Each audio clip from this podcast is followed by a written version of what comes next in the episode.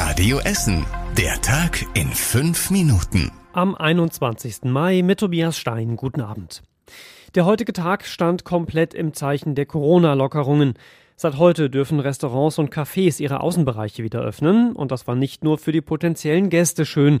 Unser Radio Essen Stadtreporter hat kurz vor der Öffnung des Extrablattes auf der Kettwiger Straße Kellnerin Franzi gesprochen. Als erstes haben wir uns freudig begrüßt mit einem gewissen Abstand und sind erstmal zusammen zum Corona-Schnelltest gegangen. Ja, jetzt laufen hier die letzten Vorbereitungen. Tische eindecken, Aschenbecher verteilen, nochmal alles desinfizieren und dann geht's los. Die ersten Plätze waren noch schnell besetzt, trotz des eher windigen und grauen Wetters heute. Morgen machen dann auch das Grugerbad und das Freibad Kettwig auf, wenn auch nur zum Schwimmen. Die Liegewiesen bleiben noch zu. Und morgen früh macht auch das erste Essener Fitnessstudio wieder auf. FIDEX am Limbecker Platz darf ab 8 Uhr wieder Mitglieder reinlassen im Rahmen eines Modellprojektes. Radio Essen Stadtreporter Kostas Mitzalis durfte heute schon mal rein. Knackpunkt für die Öffnung des Fitnessstudios ist die Aerosolbelastung in der Luft. Deshalb ist die Lüftung der wichtigste Teil für das Modellprojekt. Sensoren messen permanent die CO2-Belastung, die Luftfeuchtigkeit und die Temperatur. Bei Bedarf bläst die Anlage mehr Frischluft ins Studio und kann die Luft mehrmals pro Stunde komplett austauschen. Aber auch die Abstands- und Hygienemaßnahmen sind wichtig. Maximal 111 Personen dürfen gleichzeitig ins Studio am Limbecker Platz. Normalerweise passen doppelt so viele rein sein. In drei Wochen ist das Modellprojekt vorbei, dann sollen erste Ergebnisse vorliegen. Ja, morgen früh zu eröffnen sind wir wieder mit einem Radio Essen Stadtreporter da und sprechen dann auch mit den ersten Sportlern. Rot-Weiß Essen darf für sein Heimspiel am Mittwoch zum ersten Mal wieder Zuschauer ins Stadion lassen. 500 sind mit negativem Corona-Test möglich. Die hat RWE schon auch seinen Dauerkartenbesitzern ausgelost. Wer gezogen wurde, bekommt per Mail Bescheid. Darüber hinaus dürfen auch Dauerkartenbesitzer ins Stadion, die entweder schon eine Corona-Infektion überstanden haben oder schon vollständig geimpft sind. Wenn das auf euch zutrifft und ihr dabei sein wollt, dann müsst ihr euch bis morgen Abend um 18 Uhr beim Verein melden. An wen genau ihr euch wenden müsst, lest ihr auf radioessen.de.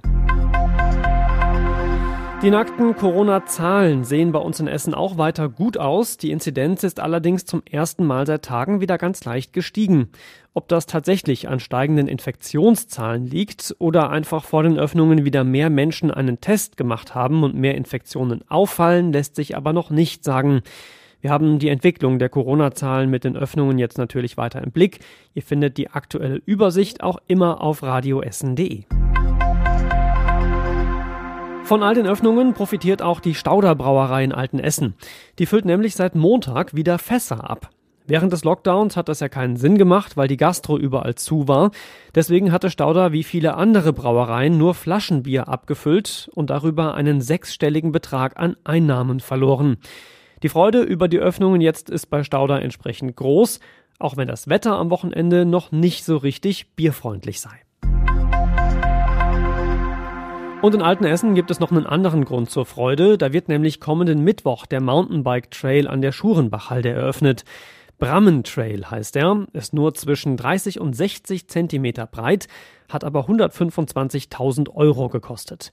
Der Mountainbike Trail ist Teil des Projektes Grüne Infrastruktur 2030 und soll unter anderem dafür sorgen, dass die Mountainbiker weniger mitten durch die Wälder fahren oder da sogar illegale Trails bauen.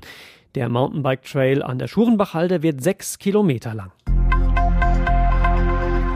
Das Wetter, wir haben es jetzt gerade schon von der Stauderbrauerei gehört, ist nicht so richtig bierfreundlich. Morgen in Meteorologendeutsch heißt das weiter windig, mit vielen Wolken und phasenweise auch mit kräftigem Regen. Außerdem bleibt es bei 14 Grad weiter relativ kühl. Ähnlich wechselhaft bleibt es auch am Sonntag und am Montag. Zwischendurch kann aber auch mal die Sonne wieder rauskommen. Die nächsten aktuellen Nachrichten hier bei uns aus Essen gibt es morgen früh um 7.30 Uhr bei Radio Essen.